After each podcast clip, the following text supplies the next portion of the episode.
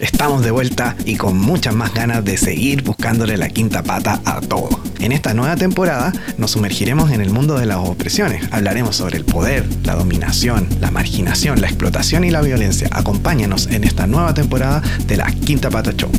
¿Por qué queremos quemarlo absolutamente todo? ¿Qué será? ¿El patriarcado, el capitalismo, el especismo? ¿Qué crees tú? Hola, hola. Estamos empezando riéndonos un nuevo programa de la Quinta Pata Show. Yo estoy más contento que, que paciente recuperado de COVID. Así que eh, estamos preparados para un nuevo, nuevo, nuevo episodio. Estoy con mi gran compañera, arroba Rubina Turquesa, ¿cómo estás? Uy, bien, bien, estoy despidiendo ya toda una década. Así que estoy súper prendida, aunque esté en este contexto COVID, porque ya desde mañana empieza una nueva vida. Ah, seguro. no, pero así contenta, contenta, bien entusiasta con este nuevo programa que se nos viene. Y también aprovechando saludar al Raúl, que hace que logramos que esto funcione, que nos enseña todo. Raúl. gran Raúl. Está por ahí, sí. Está por ahí. Buena, Raúl. Puta, que, qué bacán el Raúl, loco. Si, no, fuera por el Raúl, esta cuestión nada funcionaría, nada, nada, nada. Sí, porque yo cero tecnología, como ya lo dije en un programa, pensaba que era millennial, pero me he dado cuenta que no. así que ahí puro tutorial, capacitación y Raúl preguntándole así por el WhatsApp todo. ¿Cómo estás, Raúl? Bien, pues, aquí, a puro tecito y mantitas. Bueno, es lo que, es lo que hay nomás. Eh, bueno, eh, vamos a presentar, bueno, voy a presentar al invitado del día de hoy. Y luego vamos a decir al tema, adiós Raúl, nos vemos después. Eh, nos vemos después. Nos, vemos después, nada que ver. no sé. bueno, bueno hoy tenemos invitado a, hoy, pero un gran, una gran persona, un gran personaje, un gran amigo. Yo lo conocí porque, porque estudiamos juntos el magíster, un magíster que, pasamos a muy duras penas, pero la pasamos muy bien, conocimos gente muy pulenta, hasta el día de hoy se mantiene una súper buena amistad. Y bueno, tenemos a un colega, psicólogo, magíster en ciencias sociales, un, joven que, sabe mucho sobre el tema de, colonización, inmigración, que es muy bueno para el cigarro también, y, que, está ahora, bueno, voluntariamente también aceptó el participar de este, de este programa, el gran Felipe Rodríguez. ¿Cómo eh, estás, Felipe? Muy bien. Qué pomposa presentación. Qué pomposa. Oye, Felipe, ¿Qué, se siente estar acá en, este show que escucha poca gente, pero es bacán? No, la verdad me siento muy agradecido. es extraño porque em, es como estar en un programa de radio, ¿no? Como, como, y, y, es difícil también como relacionarse con las pantallas. Porque me pasa, yo hago clases también y yo igual le digo, le digo a los chiquillos como también para distender un poco la, el, escenario en el que se, se, da como este proceso formativo y digo, me siento como un youtuber, así como que tengo que hablar de un tema y como que en el fondo intentar animarlos un poco, pero también se dan estos espacios de silencio en el que tú no sabes si realmente te están escuchando o si, están conectados. si están conectados con el tema. O hay, en, algunos momentos tú intentas así como tirar una talla y nadie se ríe, tú no sabes si se están riendo porque el micrófono está apagado, ¿cachai? Entonces no, pasa. O, la talla fue fome. O la talla fue fome, yo espero que no, pero, pero sí, es como, es como extraño esto, pero nada, claramente nada. No, uno se va acostumbrando, ¿vale? Un poco después de, después de meses. Después de quizás años que vamos a tener que estar así.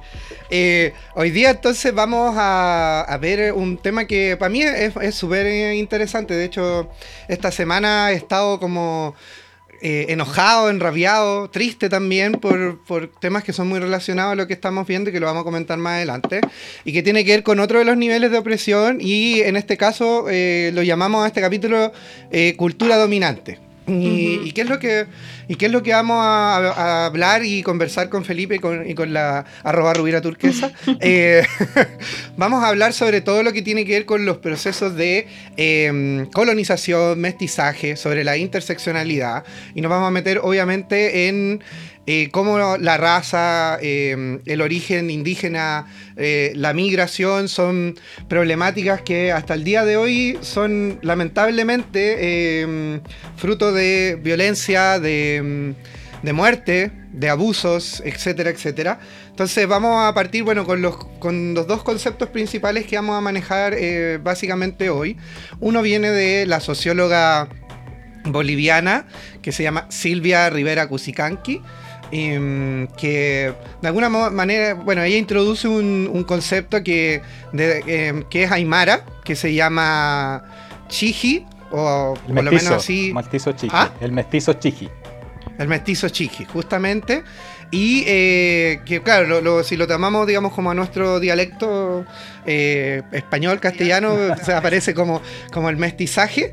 Y bueno, la, historia de, de, Silvia es interesante porque ella es como que tiene como eh, una raíz indígena por parte de su madre, pero tiene una raíz europea por parte de su padre, entonces también es una persona que eh, de alguna manera fue criada y vivió más un poco más desde la parte europea, digamos, intelectual, porque ella estudió, digamos, una carrera profesional, pero sí en algún momento en su estudio se fue, se fue interiorizando en lo que implica esta como eh, dualidad entre ser como eh, entre ser eh, un nacido desde una parte indígena pero también colonizado. Entonces como que eso genera una, una un serio como un conflicto de que en realidad qué es lo que es ser mestizo así que Felipe como, como tú lo entiendes cómo podríamos darle como entendimiento digamos a estos conceptos de la Silvia Rivera yo creo que lo primero que hay que entender porque el mestizaje en el fondo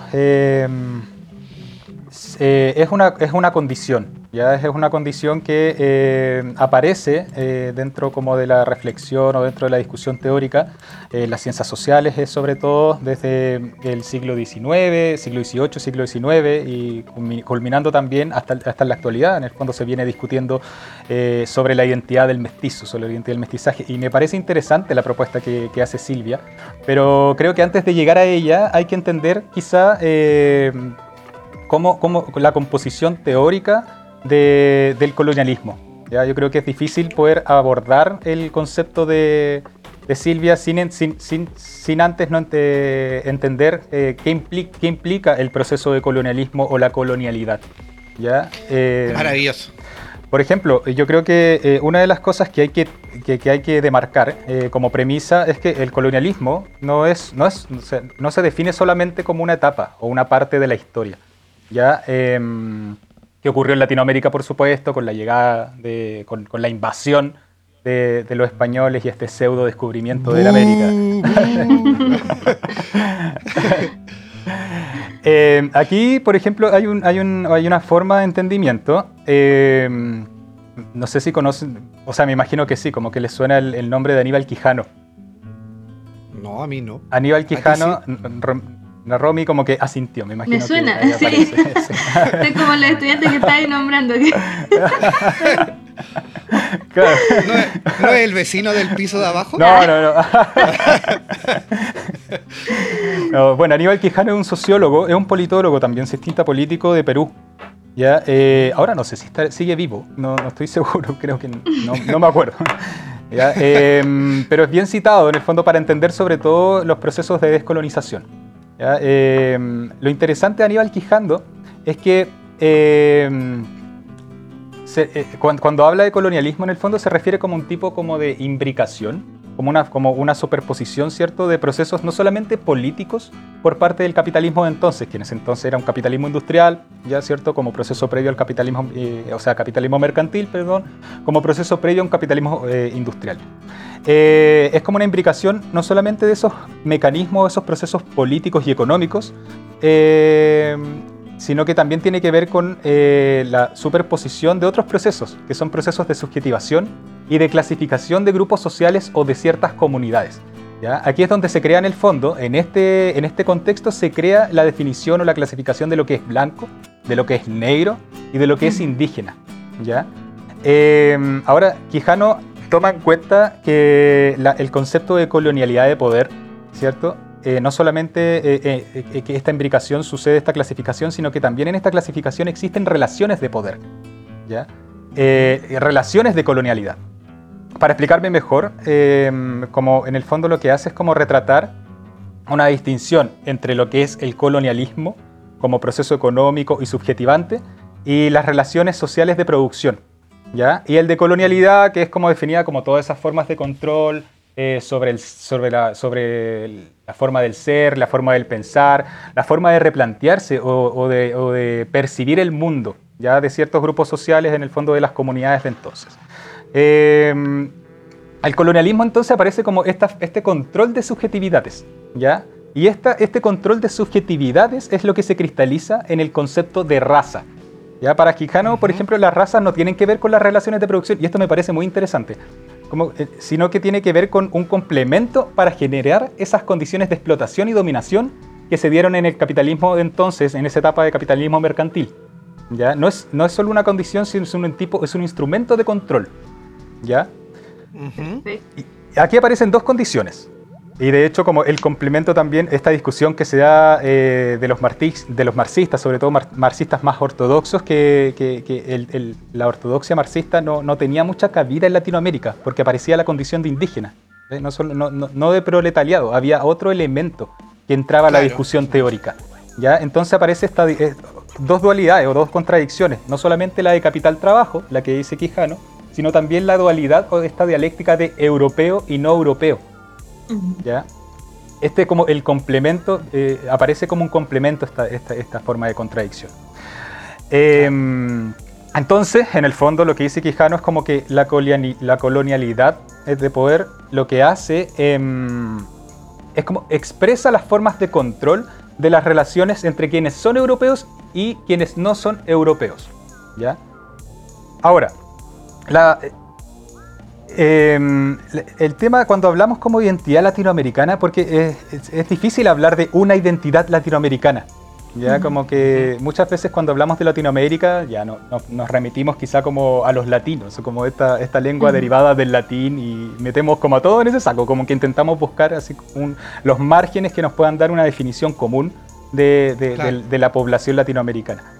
Em, ahora, el Quijano toma en cuenta que la configuración de la identidad latinoamericana eh, en- eh, tiene como dos procesos eh, súper cruciales para, la- para su conformación. Uno, que es como una identidad padecida, ¿ya? Eh, lo que, en el fondo lo que el otro, el europeo, impone en esa identidad. Y por otro lado está la identidad deseada, ¿ya? El- en el fondo Ya. que es la identidad, de, la, la identidad a la que se aspira por parte del, latinoamerica- por parte del latinoamericano. ¿Ya? Que vendría a ser como lo europeo, ¿no? Exactamente, que vendría, a ser, que vendría a abarcar toda esta visión europea eurocentrista. ¿ya? Lo que yo quiero Claro. ser, lo que padezco en el fondo y lo que yo quiero ser. Y aquí es donde aparece el mestizo, a mi juicio. ¿ya? El, mestizo, eh, en el fondo, como yo lo entiendo, que encarna como este tránsito frustrado. ¿ya? Es como una categoría, el mestizo aparece como una categoría que significa como una mejoría de lo negro y de lo indio, pero que se debate permanentemente en esta aspiración de ser un europeo o de ostentar el poder del blanco. ¿ya? Claro. A- Así como eh, en- eh, desde una discusión más epistemológica, es como si es que el mestizo viviese con la culpa de no ser blanco, ¿ya? Intentando forjar un sentimiento de nacionalidad en la colonia, o sea, luego de la colonia, con la independencia, ¿cierto? Intenta forjar un sentimiento de identidad, de nacionalidad, perdón, pero busca, esta, busca simular las mismas tradiciones del europeo, Mm. ¿ya? Bajo esta lógica de progreso, baj- bajo esta conformación de Estado-nación, ¿cierto? Y aquí es donde, no sé, no sé si, por ejemplo, han escuchado, hay una entrevista que se le hace a, a Gabriel Salazar, que, se le- que cre- creo que apareció el año pasado en un matinal. Es raro también como ver esta, esta- como estas discusiones matinales, pero Gabriel Salazar tiene una teoría sobre el mestizo. No es que la tenga, sino como que él la explica y, es la, y él la aborda, él la estudia. Cuando le preguntan, como ah, le hacían preguntas sobre esto, los desmanes, entre comillas, como, como por qué, eh, por qué eh, aparece un pueblo chileno que no está contento. Bueno, Salazar lo explica desde la teoría del mestizo, ¿no? Como este pueblo, eh, el pueblo chileno es un pueblo mestizo, un pueblo del que nunca nadie habló, del que nunca nadie habla, ¿ya? No existe en el fondo. La historia del pueblo mestizo no, no está escrita, nunca ha sido escrita. ¿Ya? No nace, un pueblo que no nace con territorio, un pueblo en el fondo que no tiene memoria propia. Eh, siempre, fue, siempre vivió un pueblo que vivió marginado durante muchísimos años, durante siglos, ¿ya? Y eso, eh, por, la explicación de Salazar, lo que, lo que señala en el fondo es que existe un pueblo eh, desde donde se generó una memoria subconsciente en el que no existe territorialidad, no existe, no existe identidad, como que no aparece nada, está como vaciado en el fondo en estas dos eh, eh, aristas que me gusta como poder entenderlas desde Quijano, ¿no? Como esta identidad padecida, lo que les decía anteriormente, y esta identidad deseada, como que transita, como, como un tránsito frustrado. Y aquí es donde yo entraría con el, eh, con el, con el concepto de mestizo de Silvia Rivera, ¿no? Porque lo que hace Silvia Rivera, y me parece muy interesante, es que abre la posibilidad de... mm, Perdón, me estoy haciendo... Estoy prendiendo mi cigarro. Está fumando, parece que es muy Estoy adicto. fumando, sí, en perdón. la forma de, de cuidarse del COVID-19. A mí lo que me preocupa, lo que me preocupa es que alguna vez como que Felipe explote, porque salió una llamarada. Perdón. es que hace mucho frío y como que el, el- el cigarro como que te ayuda a mantenerte calentito. O quizás, no sé, es como... Es la idea nomás, es la idea. No le, no le jodas, no le No. jodas la, la idea, la idea, por favor. Bueno, a lo que iban es como que la propuesta de Silvia, de Silvia Rivera me parece bien interesante porque lo que hace es como ampliar la, eh, o sea, eh, amplía la posibilidad de entender cómo se va configurando la identidad del mestizo. ¿Ya? Eh, por ejemplo, en algún momento me acuerdo haber leído a Silvia Rivera que, que señalaba, eh, no, no, no la leí, porque ella tiene, aparece en YouTube como que hay hartos videos de ella, como que habla, habla Sí, muchas cosas interesantes. Hay hartas entrevistas. Y además que Hay una, hay una entrevista re buena de ella. y hay unas entrevistas, unos seminarios muy buenos y ella también como que se, se- se da el espacio y también se da como eh, el- el- la paciencia como de explicártelo desde un lugar como muy, muy, muy ameno. No sé, como es una señora muy simpática. Entonces como que no sé cómo explicar. Eh, como que nos invita, por ejemplo, a mirar, a dejar de mirar eh, lo indígena o, o lo indio desde un lugar patrimonial, desde un lugar estático. ¿ya? Claro, Y no verlo como folclórico. Exacto, dejar de, dejar de, de que lo indígena deje de aparecer como lo folclórico, ¿ya? y que podamos ver en ellos eh, procesos de resistencia eh, que, que sobre todo se han ido afectando por este proceso de desarrollismo, de progresismo. Ahora, en cuanto, en Otras cuanto a lo... formas me- de organización también. Exacto, de con formas de relacionarse, de organización. complementariedad. Exactamente. Ahora, y cuando se plantea en específico sobre el concepto de lo mestizo, lo plantea como un sujeto que en esa misma línea también puede ser protagonista en este proceso como de descolonización del continente, ya como con todas estas teorías decoloniales que a mí me parecen bien interesantes que, que también se puedan ir abordando, sobre todo en lo que vamos a conversar más adelante, ¿no? Eh, El mestizo, lo que plantea ella es que el mestizo puede aparecer como, también como un elemento, no solamente como este vaciado eh, identitario, sino que también puede aparecer como un elemento de resistencia cultural y de participación política. ¿ya? Eh, y ahí es donde yo no recordaba el apellido que le ponías, Chiqui, Chiqui como, este, como el mestizo Chiqui, Chiqui. ¿ya? Se escribe es S, o sea, perdón, CH tiene como una ¿cómo se llama esta cosita que le ponía el- como la comilla?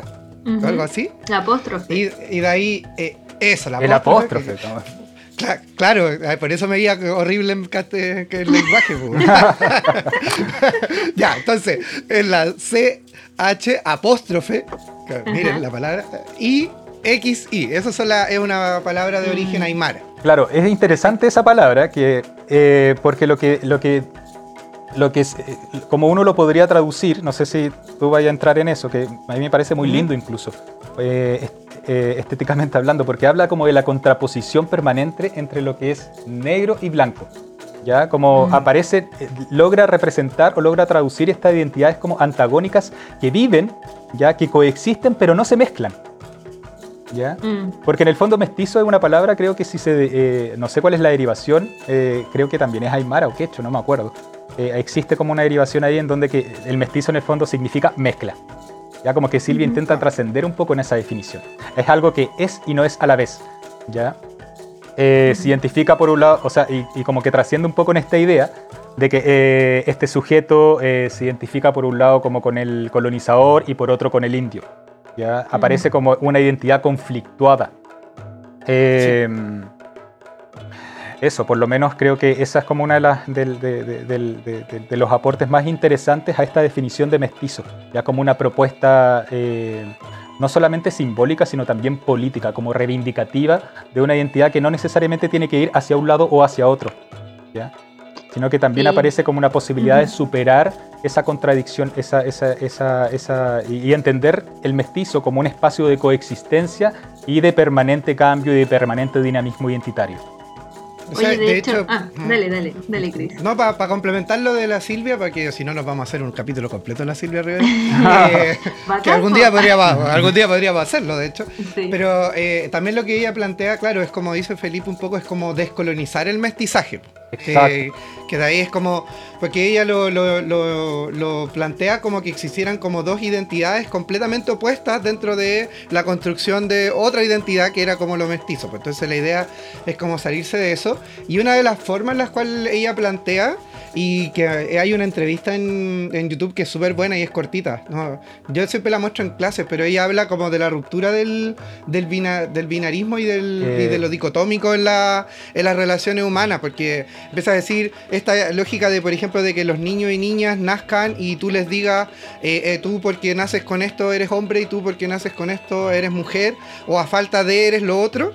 Eh, decía, ella pl- plantea que en, en- en ciertas culturas indígenas en Latinoamérica, eh, en- a, las, a las personas cuando nacen no se les asigna sexo y no se les asigna género, sino que eso es algo que en algún momento llegó desde la colonización europea. Entonces, Mm. también plantea que en algunas también tribus, en algún momento de- del desarrollo, digamos, como humano, la persona elige como que, con qué se identifica más y, y la, y la la colonia o el lugar donde vive, digamos, la, la- acepta, digamos, esa elección.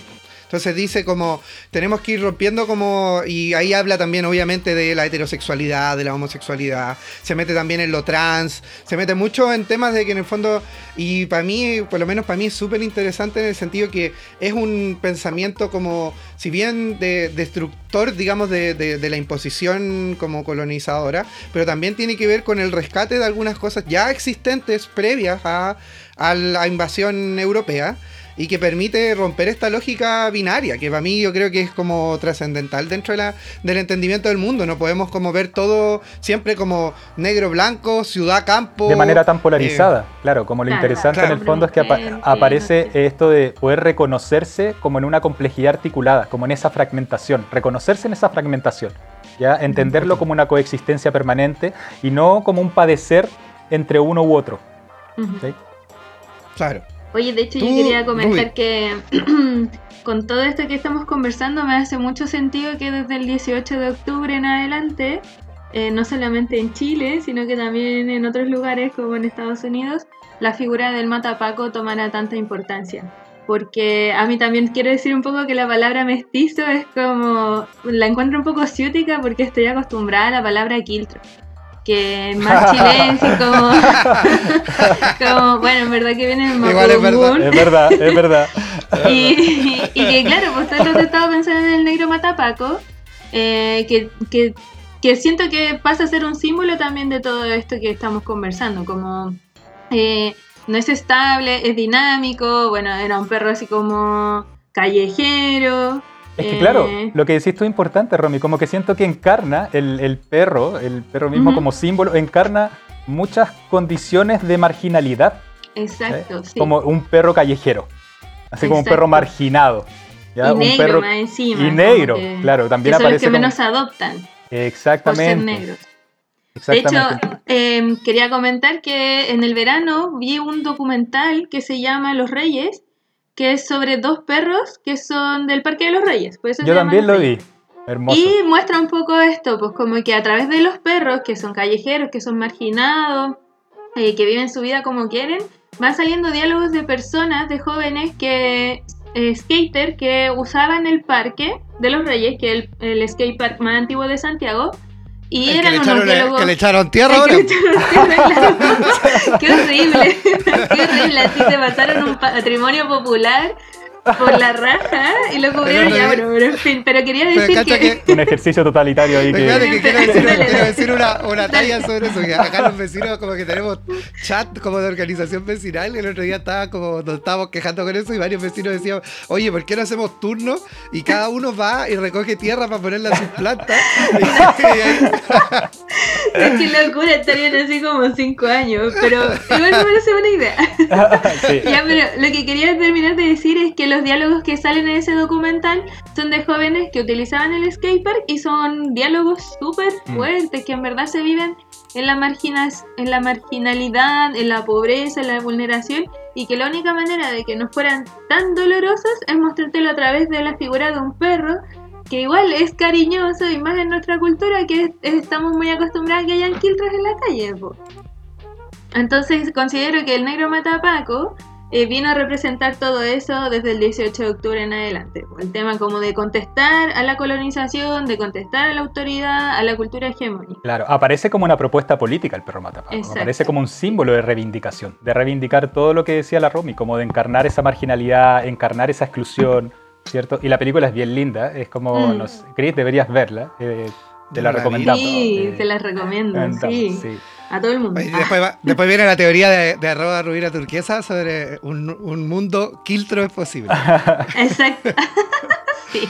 Ya, ahora, ahora, ahora, Ruby, por favor, podrías tú, eh, para que avancemos, porque si no, no vamos a avanzar nunca, eh, cuéntanos un poco sobre el otro concepto que, que teníamos preparado para hoy, que tiene que ver con la interseccionalidad. Exacto. Bueno, el concepto de interseccionalidad, tampoco es que yo sea acá, para no haber hecho un diplomado, ni un magíster, ni un doctorado al respecto, pero he estudiado sobre feminismo y lo manejo y creo que puedo explicarle un poco.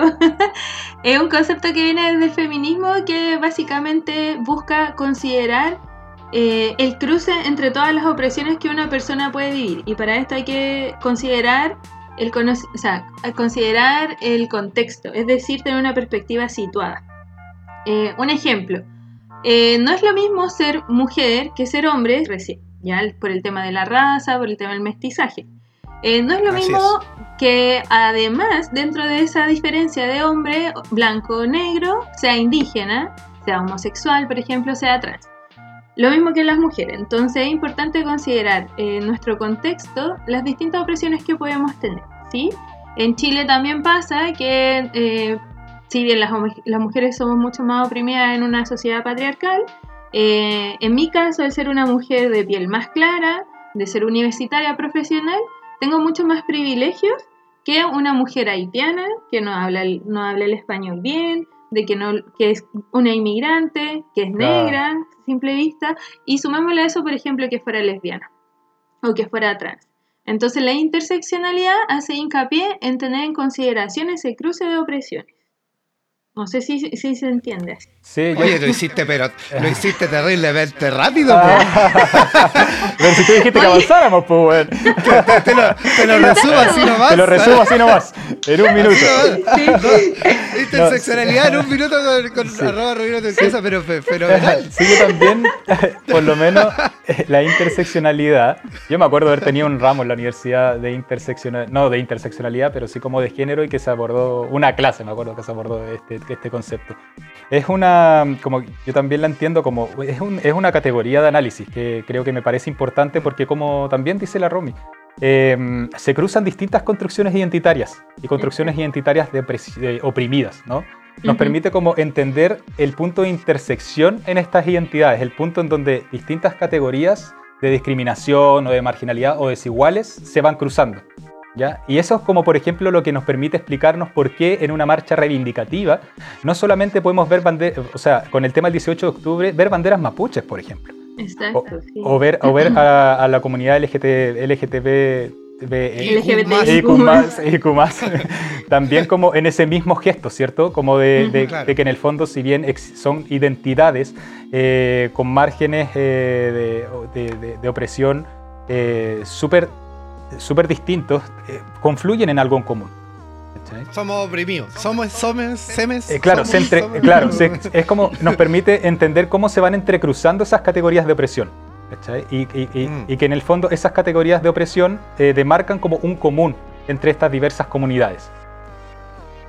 En- Pueden confluir.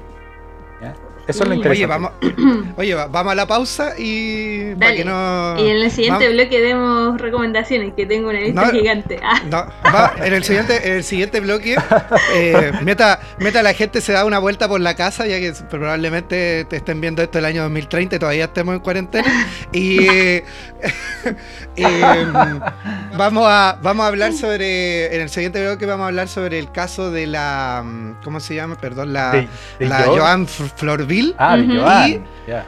Y vamos a hablar sobre el caso de eh, George. Floyd. de George, George de George Floyd. Floyd.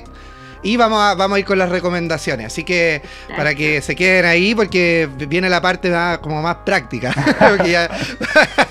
Así que volvemos entonces con el segundo bloque de este capítulo de Cultura Dominante de la Quinta Pata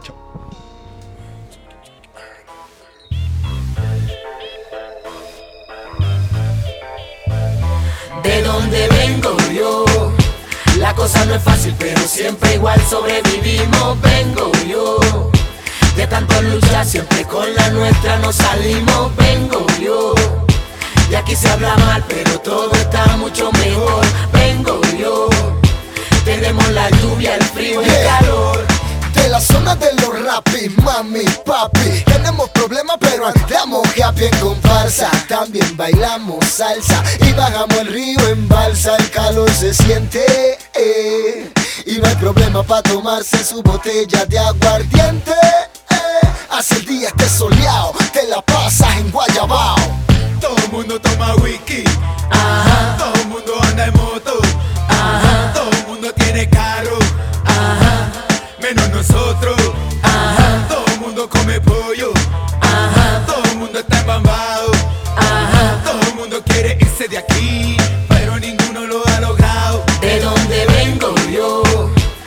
cosa no es fácil, pero siempre igual sobrevivimos. Vengo yo.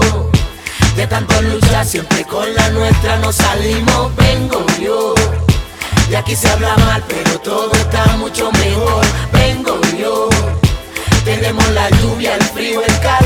De donde vengo yo, sí mi señor Se baila en verbena con gorra y con short Con raros peinados o con extensión. Critíqueme a mí o lo critico yo. Si tomo cerveza no tengo el botín. Y si tomo whisky hay chavo y blin blin Y si tengo oro en el cuello colgado Ay, ay, ay, ay, el por qué estoy montado Todo el mundo toma whisky.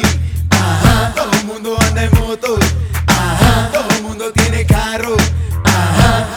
Menos nosotros. Todo el mundo come pollo.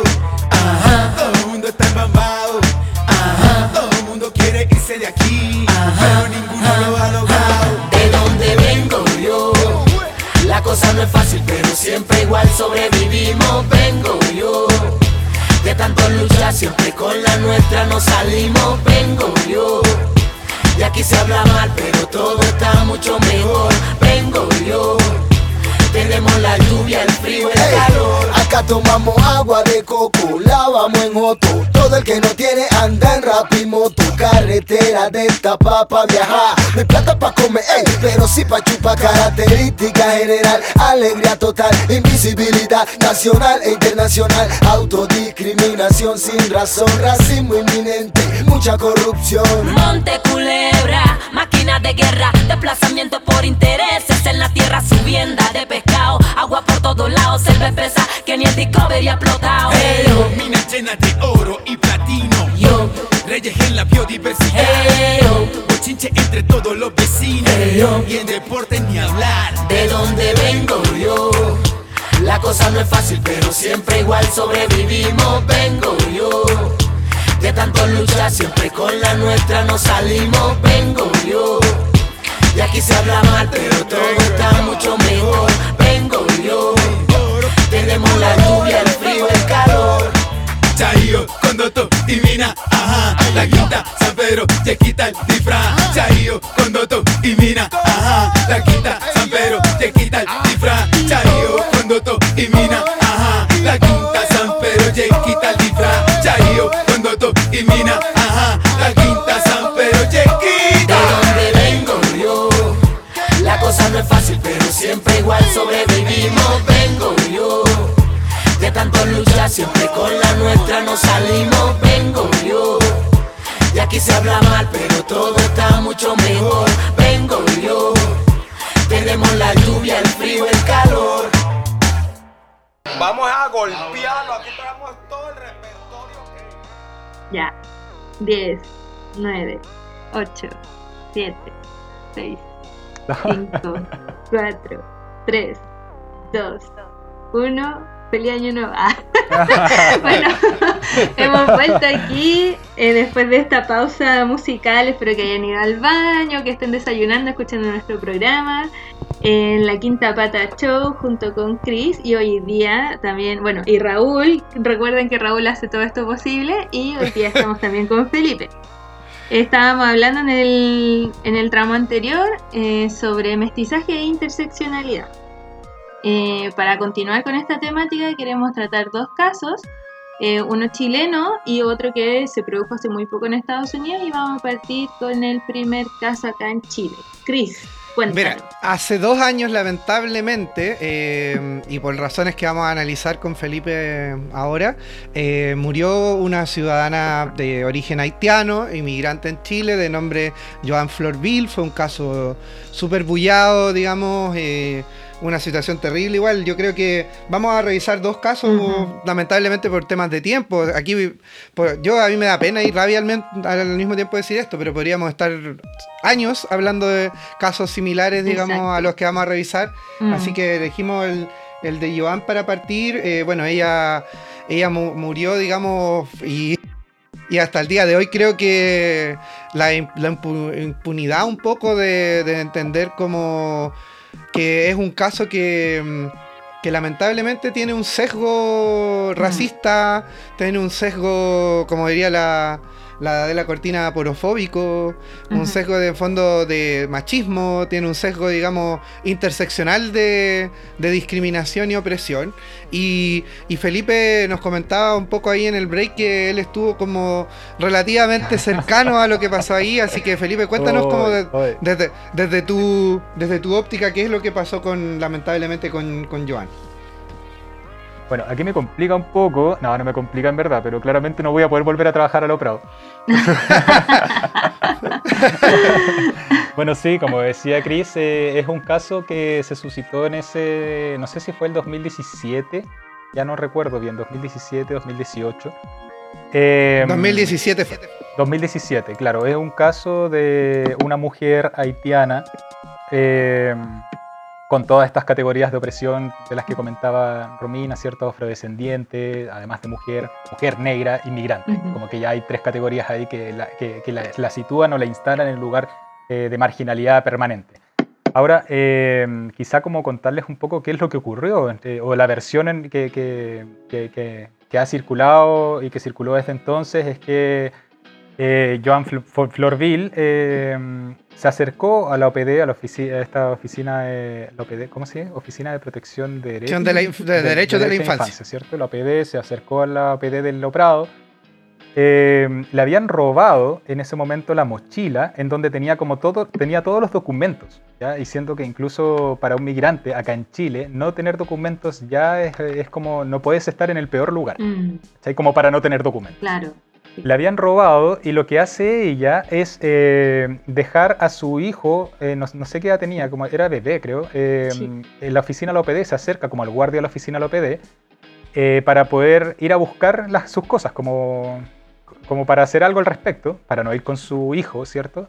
Y el guardia malinterpreta la situación y asume que esta mujer haitiana hab- habría abandonado a su hijo.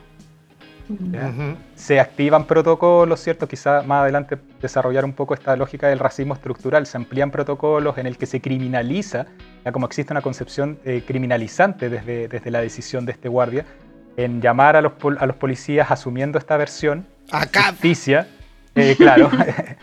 y se llevan detenida a Joan Flor- Florville. eh, al siguiente día, o creo que estuvo, sí, al no sé si fue el siguiente día, pero días después lo que, lo que ocurre es que aparece como con muchos hematomas en, en- en el cuerpo. De hecho, estuvo cuatro días en coma. No sé, eh, Si mal no recuerdo, eh, falleció y las versiones ahí eh, que decía eh, los, los Paco, se puede decir Paco, ¿cierto? Sí, Sí. Sí, como que De hecho- decir Paco Bastardo y Paco todo. bastardo, ya. De, de- de hecho, de hecho, he sido la persona más formal para hablar de.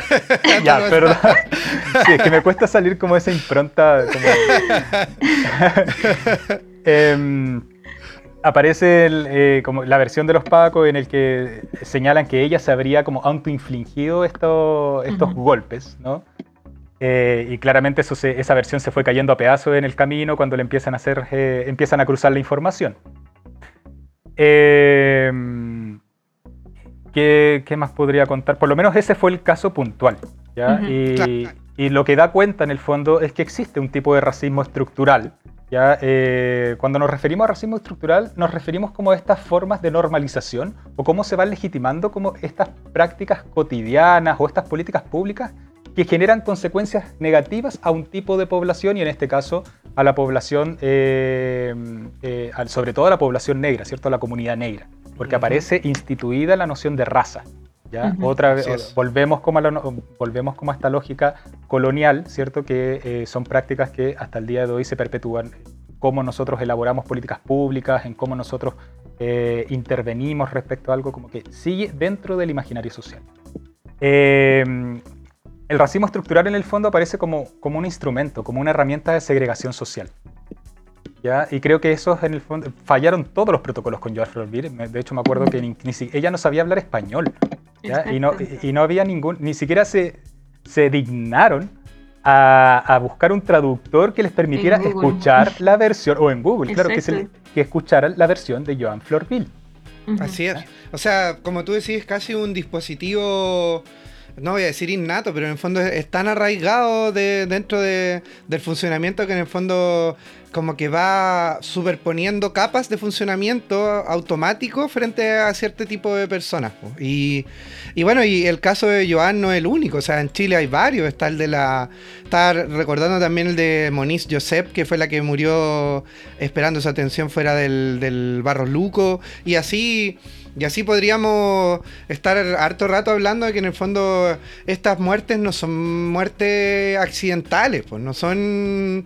No, No. son coinc- coincidencias, no son como algo, algo puntual en el No, y claro, en el fondo, para mí, dentro de mi lógica, son básicamente son asesinatos selectivos, pues, ¿cachai? Como, como una forma de, de opresión validada dentro de la estructura que permite de alguna manera que, lo, que las normativas legales y las investigaciones dejen muchas veces a las personas sin ningún tipo de sanción.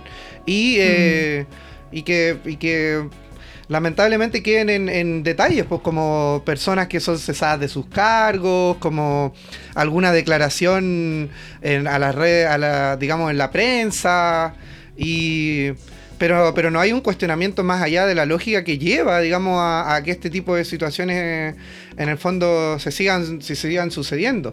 No Claro. sé si, si ahí alguno de ustedes quiere comentar más algo sobre estos casos o pasamos al... No, yo quería comentar quizá como para poder am- ampliar un poco el eh, cómo, en- cómo poder entender lo que ocurre. Eh, creo que hay muchas maneras de poder verlo, hay, muchas, eh, hay muchos abordajes.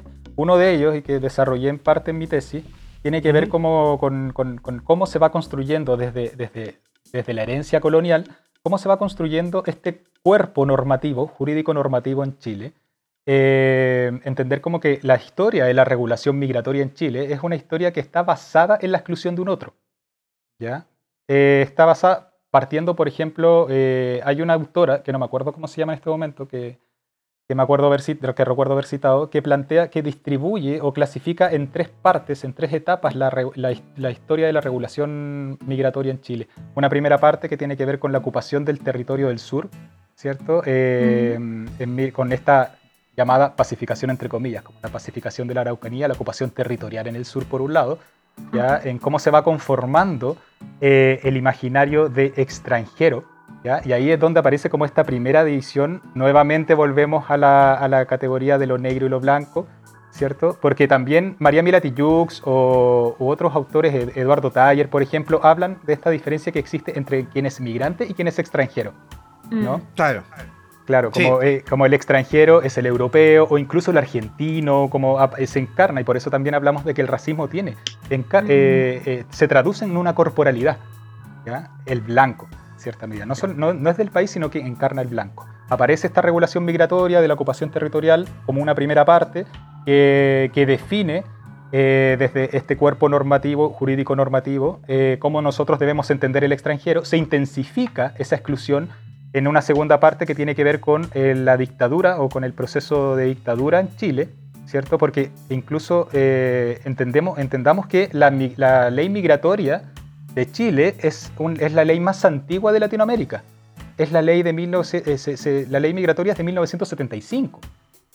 ¿Ya? Es la ley más antigua de Latinoamérica. Llevamos años con la misma ley. Lo que viene después son meros decretos nomás, ¿cachai? O meras firmas con, con- con- con convenciones internacionales o acuerdos internacionales sobre derechos humanos. Hasta el día de hoy se discute, por ejemplo, no sé si se recuerdan que Chile no estuvo, mm, eh, no, no se, no se adhirió como a este acuerdo internacional eh, que firmaron países respecto al derecho a migrar.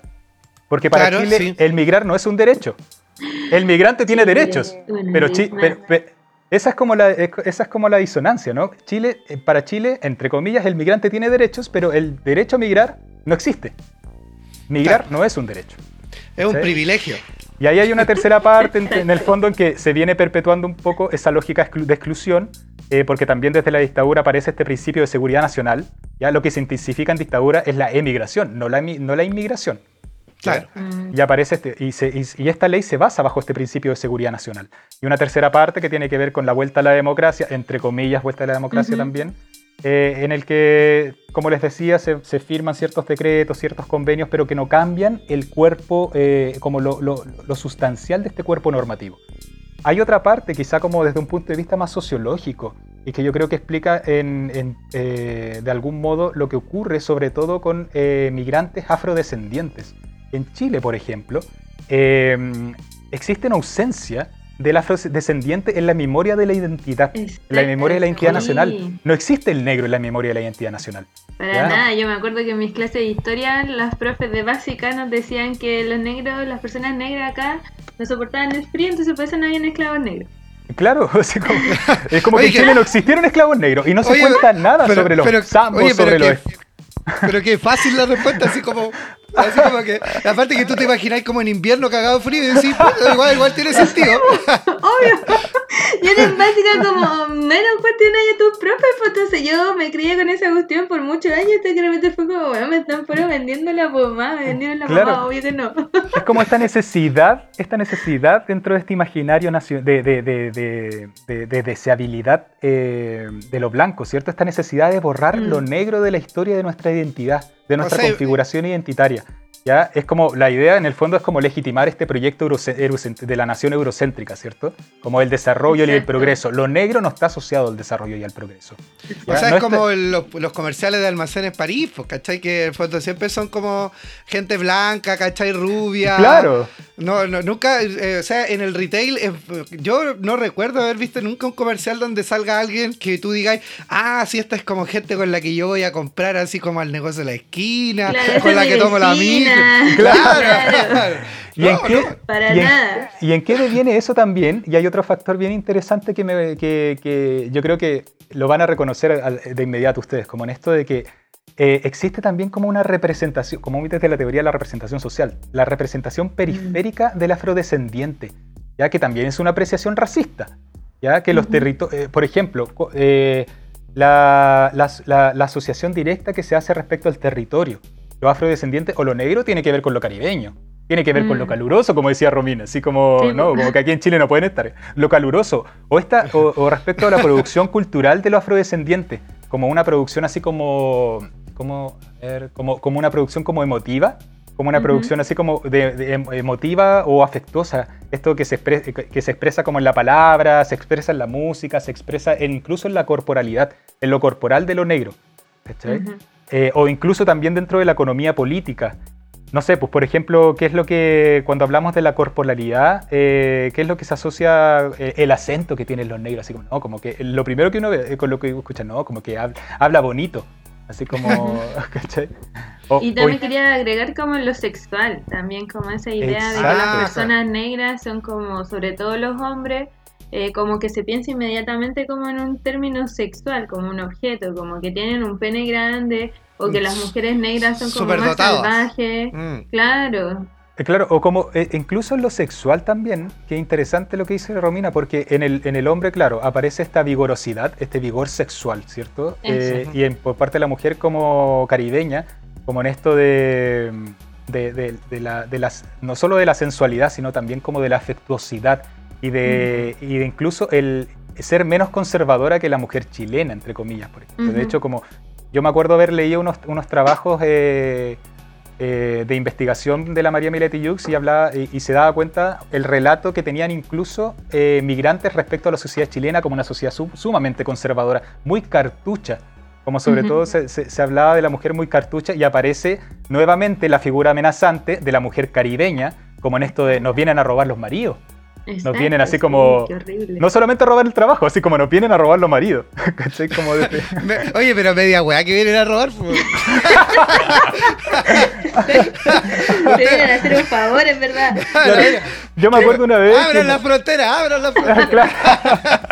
Yo me acuerdo una vez como esto, no sé, una infidencia, un tema personal, eh, que ya lo voy a compartir aquí, estamos entre amigos. Y quienes lo escucharán quizás son amigos también.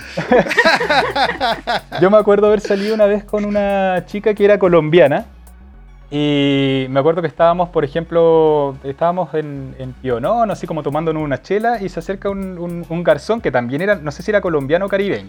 Bueno, caribeño. Como que hay una marca ahí a toda, a toda la comunidad, volviendo a lo que decíamos.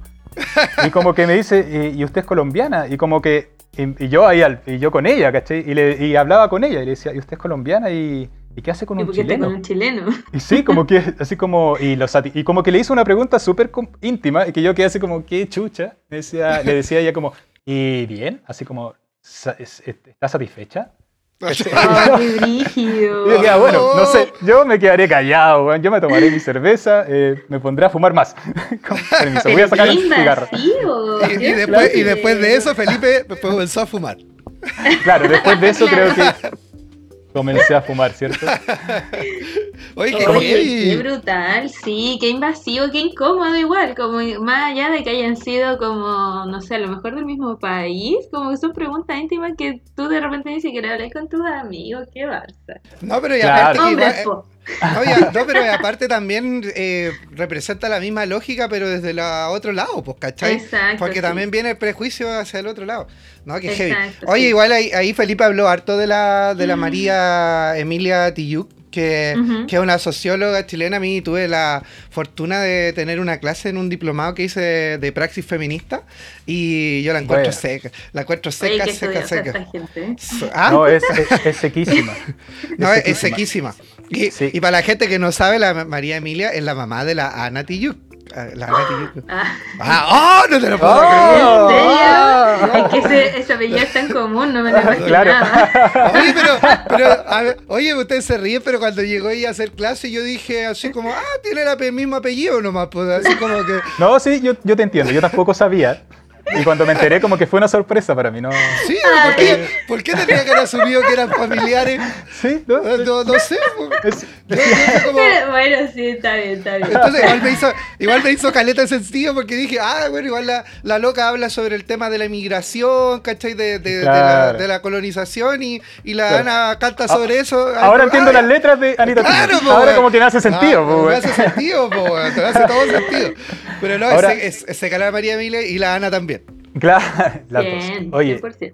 y ahí es donde se, se- se, eh, yo creo que es importante entender estos casos de Joan Florville desde, este, desde esta categoría de racismo estructural, ¿ya? Eh, que se cristaliza por un lado en este cuerpo normativo y también desde un lugar más de imaginario, de, de percepción, de, más, más sociológico. Y el caso de George, de George Floyd, ¿no? Como, Ujú. eh, ahora, en. Estados Unidos igual es un tema mucho más, más- mucho más demarcado. El de Claro, los Sí. Mucho más demarcado, diría yo. Es que obviamente hay, hay, un, hay un tema de que la población está mixturizada y hay un, un tema histórico de la esclavización y Exacto. opresión y explotación de la gente negra durante toda la historia. O sea, entonces, claro, el tema, el tema racial en Estados Unidos es mucho más complejo que en Chile porque acá, como dijo la Romy, no había gente negra porque se moría de frío. Y, Bueno, es que yo me decía mi propia historia ya, y yo me quedé con esa idea. Claro, y a todos nos hizo sentido. En un momento, sí, pues, obvio, sí tienen frío. Y claro, cuando hice mi investigación le preguntaba, oye, ¿Chile es muy helado? Y dije, sí. Oye, ¿tú eh, en tu país to- toman helado? ¿Existe el helado? no, pues, Oye, pero yo tengo dale, una pregunta, que lo que pasa es que, que de hecho, que tiene relación con, le- con el caso del que vamos a hablar ahora de Estados Unidos, pero eh, según lo que dijo Felipe, eh, Quijano señala que la colonización es una forma de control de la subjetividad, ¿cierto? Entonces, para mí, pienso que hoy en día no solamente tenemos como la colonización ya histórica desde los españoles, eh, sino que también tenemos una colonización desde el eh, Yanquilandia, pues desde Estados Unidos, porque pienso como que hoy en día nosotros consumamos tanto eh, Netflix, Amazon y Claro. todas esas aplicaciones de streaming, que también hayan palabras que... Que tú estás a todas suscritas, arro- arroba. Exacto, exacto, a las cuales estoy suscrita. Pero también como el hecho de que de repente eh, tengamos muchos términos en inglés que existen en español, pero los utilicemos como... Mall. como Let's to o como, Claro. o como de repente esto mismo que estamos haciendo, como... eh, eh, ay, perdón, como que olvidé las palabras que en general utilizamos, pero en decir, por ejemplo, hoy una, que mainstream, en vez de decir como Ah, esto claro. está haciendo algo muy popular, eh, también pasaría a ser un- un- una colonización, ¿no? Totalmente. Como porque está controlando nuestras subjetividades. El hecho mismo de que nuestro idioma hoy en día sea muy normal utilizar palabras en inglés sin necesariamente hablar inglés o ser nativos de inglés.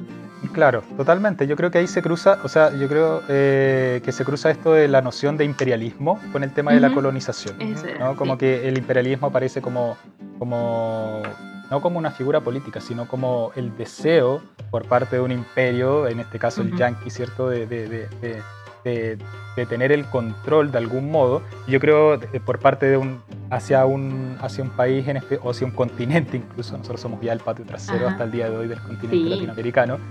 Y bueno, son teorías también que se explican mucho, sobre todo desde, el- desde la, a mediados del siglo XX, con esta, bueno, la teoría cepalina desarrolló mucho ese tema, con, con la teo- las, las teorías de la independ- de la- las teorías de la independencia. Eh, la teología de la liberación también trató ese asunto, eh, la, la filosofía de la liberación también.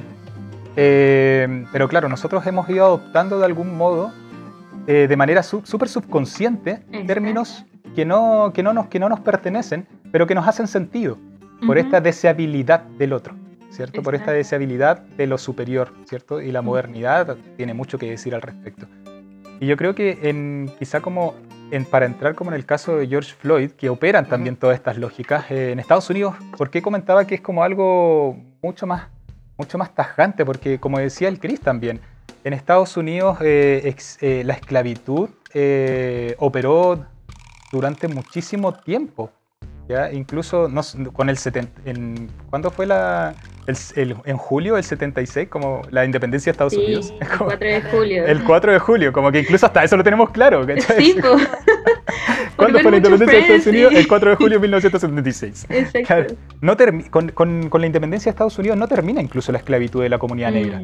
¿ya? En algunos estados, de hecho, se, se- eh, eh, seguían existiendo, se seguían perpetuando formas de, de- de esclavitud o formas de colonización interna. ¿Ya? Eh, de hecho, yo me acuerdo porque me puse a leer un poco respecto a lo que cu- ocurrió con George Floyd, eh, bajo esta lógica de racismo estructural. Oye, Eh, eh, Felipe, eh, contemos rápidamente lo de George Floyd porque no hemos dicho de qué trata y no sé si todo el mundo vio la noticia. Eh, Ah, sí, George, perdón, perdón. George, George- George Floyd, eh, un, bueno, una persona, digamos, de descendencia afroamericana que fue detenida, digamos, luego de eh, un llamado de una, eh, digamos, una locataria de algún tema en, una, en la ciudad de Minneapolis, eh, Minnesota, en Estados Unidos, donde se le acusó de, de haber tratado de intentar pagar con un billete falso, un tema, un cheque, no recuerdo muy bien, pero es lo que menos importa ahora. Es, es apresado, digamos, en la vía pública por, por, por, un carro policial donde habían cuatro, cuatro policías, los ACAP gringos, y donde uno de ellos eh, lo, reduce, lo reduce en, en la calle eh, con, poniendo su cuerpo eh, encima del, del, de él en la, en, digamos, en la calle, cerca de la, de la vereda o la acera, como podemos decirlo, y eh, lo empieza a apretar, digamos, con la rodilla y su pierna por sobre su cuello, eh, asfixiándolo mientras él eh, reclama de que en el fondo no puede respirar frente a la mirada de mucha gente. Hay videos también que lo, que lo muestran y, bueno, muere esta persona. Lo Videos cual muy crudos. desata, Videos desata muy digamos... crudos. ¿Cómo? Videos muy crudos. Sí, súper- yo de hecho no lo he, no lo he querido ver por, por lo No, yo mismo. tampoco. Es muy Y- crudo.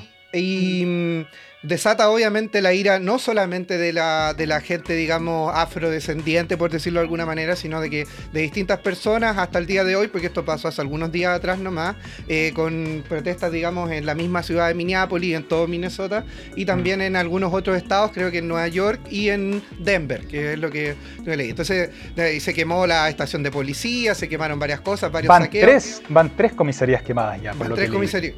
Entonces, eh, lo cual desbandó algo que no es, no es el asesinato de, de George Floyd, ¿cachai? Que en el fondo ahí voy a volver al tiro contigo, no es el asesinato de George Floyd, es el asesinato de, de todas las personas que han sido asesinadas, no solo por, por su color de piel, sino que de alguna manera terminan siendo héroes, heroínas de, eh, digamos, de la discriminación y la violencia de un sistema que te, que te mata por ser diferente. Te mata por ser diferente, una cosa así. Dale, dale Felipe, perdón. por Claro, el- yo creo que quizá como una forma de historizar eh, la opresión en Estados Unidos, para entender que lo que les comentaba, en el 76 aparece esta independencia, pero no se termina con la esclavitud.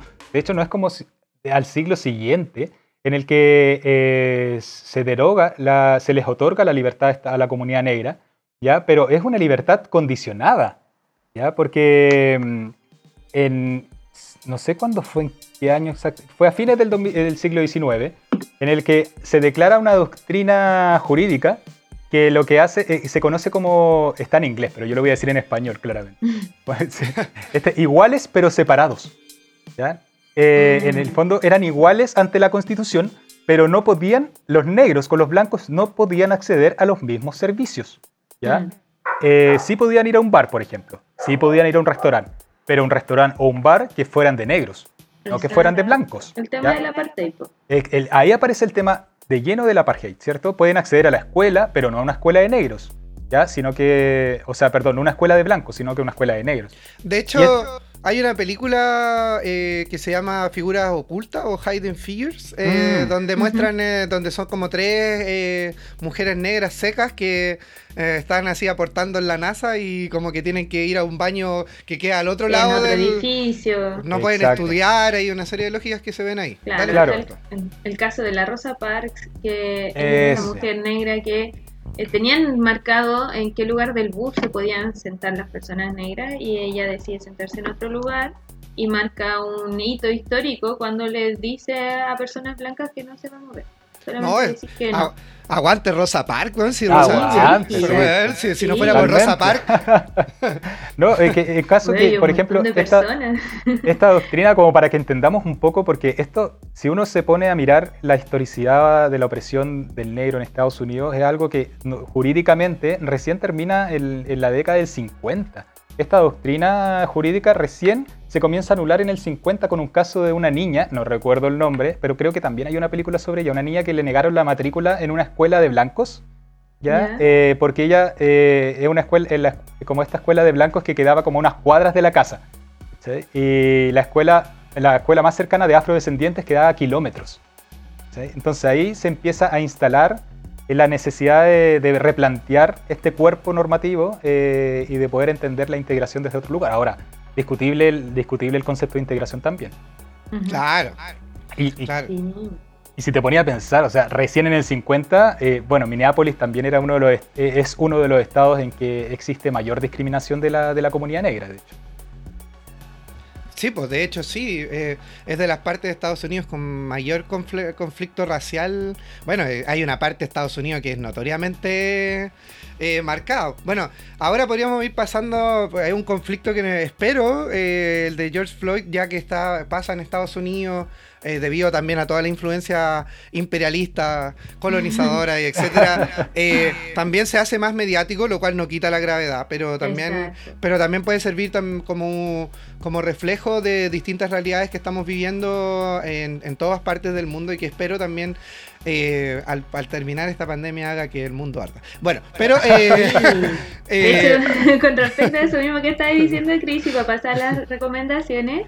Eh, no me acuerdo el nombre de la autora en este momento, pero hay un libro que se llama Cruzando Fronteras, eh, Feminismos Indígenas abajo y a la izquierda, donde parte el libro hablando un poco de la importancia de la globalización en cuanto a saber las luchas de oprimidos en todo el mundo. Entonces, si bien eh, estar hablando de un caso que pasó en Estados Unidos, teniendo claro el imperialismo y colonialismo que sufrimos, es importante también saber de que esta lucha racial, esta lucha contra eh, la autoridad, contra el fascismo, no está pasando solamente en Chile, por ejemplo, no está pasando solamente en Estados Unidos, sino que está pasando en distintos lugares del mundo y es importante como tener noción y saber como que igual es una fuerza importante que está ahí constantemente en pugna con la cultura dominante. Así, así Eh, es. Bueno, quería recomendar ese libro para también entender la interseccionalidad, porque es un libro que habla sobre la cultura de las sobre la cultura y la organización de las mujeres zapatistas y en algún momento también habla de las mujeres kurdas, que tiene que ver con todo lo que hemos estado hablando en este eh, programa. Y asimismo recomendar otro libro que se llama Feminismos desde Abya Yala, donde se hab- habla mujeres de distintos pueblos indígenas, de las primeras naciones, como le quieran decir, si se declaran feministas o no se declaran feministas, porque consideran que es un concepto también colonizador. Es bastante interesante, súper amplio. Y también cuestionan este mismo concepto de Latinoamérica por ser hispano como colonizador y por eso se dice desde Abya Yala, que es el nombre que un pueblo indígena de Panamá le da a todo este territorio considerando de México hasta el fin del mundo en Punta Arenas. Eh, Yo tengo eh, recomendación de libro también. Acá está el, uno que me compré de la Silvia Rivera, que se llama Un Mundo sí. Chiqui es posible. Me costó un mundo encontrarlo, pero si, si alguien lo quiere, yo, yo lo puedo escanear y se lo puedo mandar. Ah, Eh, bueno. Y tengo este también que me compré la otra vez que fui al Cusco, que se llama eh, Contraste Ideológico Andino Inca Español Europeo. ¿Ya? Y Ay, está- qué eh, buena esa. este, ese lo estoy leyendo hace unos meses y es terriblemente bueno, es terriblemente bueno, así eh, también lo Interesante. po- y eh, Actividades de cuarentena. mira, de, de cosas de- así como de, de audiovisuales, los míos los voy a tirar súper rápido porque ya. Ya. vamos con el tiempo. Voy a recomendar la película así por, por esencia que uno tiene que ver como para ver el tema de racismo. Yo creo que América History X o Ameri- Historia Americana X, ya que Ya. es una, una peliculón eh, y sobre todo muy contingente para lo que está pasando ahora.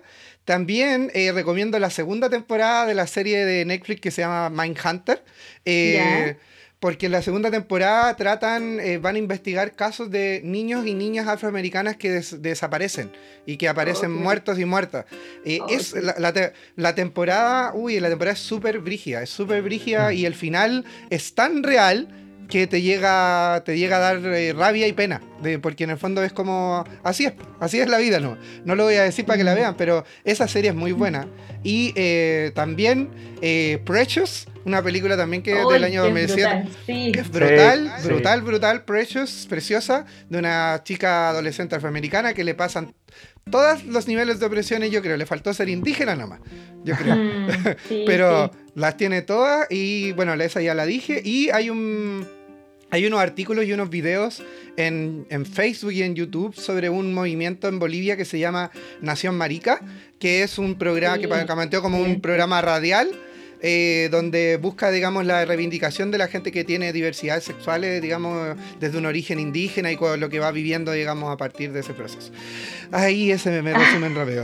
Ay, Sí, yo quería comentar otras recomendaciones porque en verdad para, para poder entender todas estas temáticas que hemos estado hablando tenemos mucho material, así que hay que aprovecharlo. Con respecto a la cultura negra en Estados Unidos, hay una serie en Netflix que se llama She's Gotta Have It y podemos ver feminismo, raza, gentrificación, em, inmigración, el arte, entonces eso se las recomiendo. Yo tengo algunas críticas a la serie, yo considero que tiene una perspectiva muy masculina sobre el sexo que aparece, pero aparte de eso, creo que explica súper bien todo lo que hemos conversado en este capítulo. con respecto a material audiovisual eh, chilensis, latinoamericano, quisiera volver a recomendar, que ya lo hice en otro capítulo, Perro Bomba, que está súper ligado con la comunidad eh, inmigrantes haitianos y haitianas en Chile. Eh, lo pueden encontrar en Retina Latina, ya que es como el onda media, pero de Latinoamérica. Buena página. Eh, buena que es gratuito también, ahí hay mucho material, así que también revisen. Y finalmente en Onda Media pueden encontrar El Diablo es Magnífico, que también yo considero que trabaja el tema de la interseccionalidad, pero mucho más trabajado desde la sexualidad, porque es una persona trans que también pone mm, el tema de clase, algo que considero que no hace la mujer fantástica. Y está un documental que se llama Hilo Rojo, que es sobre personas de pueblos indígenas en Chile que viven con VIH. Entonces ahí también podemos ver el tema de la interseccionalidad. Y por último de recomendación, que en verdad tenía mucho para dar en este capítulo, quisiera bien, compartir bien. otro podcast que es de Talca, que se llama Nuestras Voces de América, que en verdad es un programa radial que lo suben a Spotify, así que búsquenlo así, Nuestras Voces de, eh, de ¿América? América, sí, donde hablan todas estas temáticas eh, sobre pobreza, sobre ser mujer, actualmente cómo es la salud mental en el contexto de COVID-19 y que son amigos y amigas de Talca para también descentralizar un poco la realidad que estamos viviendo. Esas son mis recomendaciones. ¿Y Felipe, tú alguna recomendación? Eh, pucha, no. no estaba preparado para eso, la verdad. No, pero A ver, déjame pero- ver, mi- déjame ver los libros, güey. No, Eh. Aníbal No, Quijano. Eh, no, no, Aníbal Quijano. No sé. No, bueno, como que como, como que desde, quizá como desde la, la academia, como eh, poder, am, yo creo que nos quedamos cortos un poco en, en entrar en la migración, que es el tema que a mí me, Mm. me- me llama mucho la atención. Eh, citar quizá a, al- al Ur- al Urbina, eh, Muy bien. como la- claro, como haciendo el link, ¿no? Con, con, estos, con estos otros programas, eh, como la idea de biopoder, ¿cierto? Cómo va operando también el racismo como, como una tecnología que legitima la administración de la vida, ¿no? Como desde la lógica de la clasificación, de la jerarquización, eh, también eh, leer harto, yo creo que María Miletiux de verdad es una tremenda referente teórica eh, desde la investigación, en cómo poder entender también eh, la manera en que eh, la migración aparece como un cuerpo, ¿no? como la- eh, aparece la piel como una vestidura de, esta, de, esta, de estas lógicas de exclusión, de estas lógicas de marginalidad. Eh, y series, yo no soy muy bueno para series, la verdad. Yo estoy viendo recién Westworld, como que, pero no tiene nada que ver como con esto. y- Así que, pero igual la digo, sabes que es muy buena. Es muy gua- Está bien, está bien. Sí, muy bien. Oye, muchas ah, gracias sí, por haber dale. venido al, al programa. En verdad estuvo súper, súper, súper, Sí. súper, súper interesante. Nos faltó tiempo para poder haber hablado más cosas, pero bueno, el, el- esta esto es tu casa. Bueno, esa es tu casa en realidad, pero, eh, pero, pero, pero en, cualquier, en cualquier momento vamos a poder abrir otro espacio, digamos, eh, como, el, como el programa u otro espacio para poder dis- seguir discutiendo y conversando sobre estos temas que para nosotros en realidad casi son como nuestro sentido de vida. Así que Exacto. te agradezco, te agradezco mucho por haber venido. No, yo-.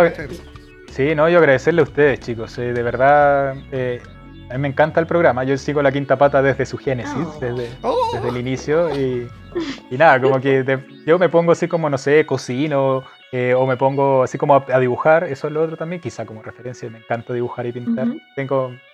Ah, quizá como hay una referencia, no, no, no- no es un Instagram eh, académico, pero sí un Instagram de mi ilustración. eh, que Ah, estoy sí, pues dalo. empezando. Ilustra punto se llama, por si acaso, si es que alguien quiere ahí y echarle un ojo. eh, eh, es un. Instagram en el que subo. Estoy haciendo recién ilustraciones con, con tinta, con lápiz tinta. Me gustaría como ir, ir, ir, ir avanzando y ir, ir generando una propuesta más política sobre la ilustración y estamos aprendiendo, pero, pero nada muchachos, de verdad agradecidos eh, porque lo escucho, lo escucho bastante. Ay, muchas Ay, qué gracias. Sí, muy agradecida también. Este capítulo estuvo muy bueno. Recuerden poder comentar en las redes sociales qué les pareció, compartir si tienen más referencias, eh, algunos nombres que de repente se nos olvidan. Todos esperamos poder ser una compañía, un diálogo también en sus cuarentenas respectivas. Y nada, pues eh, agradece también a Raúl nuevamente que hace Aguanta, esto Raúl, aguanta. Gracias, Raúl. Sigan la Quinta Pata Show en todas nuestras redes sociales. Muchas gracias. Cuídense. Besitos. Nos besitos, vemos, besitos, chau, besitos. chau. Nos vemos. Chao, chao.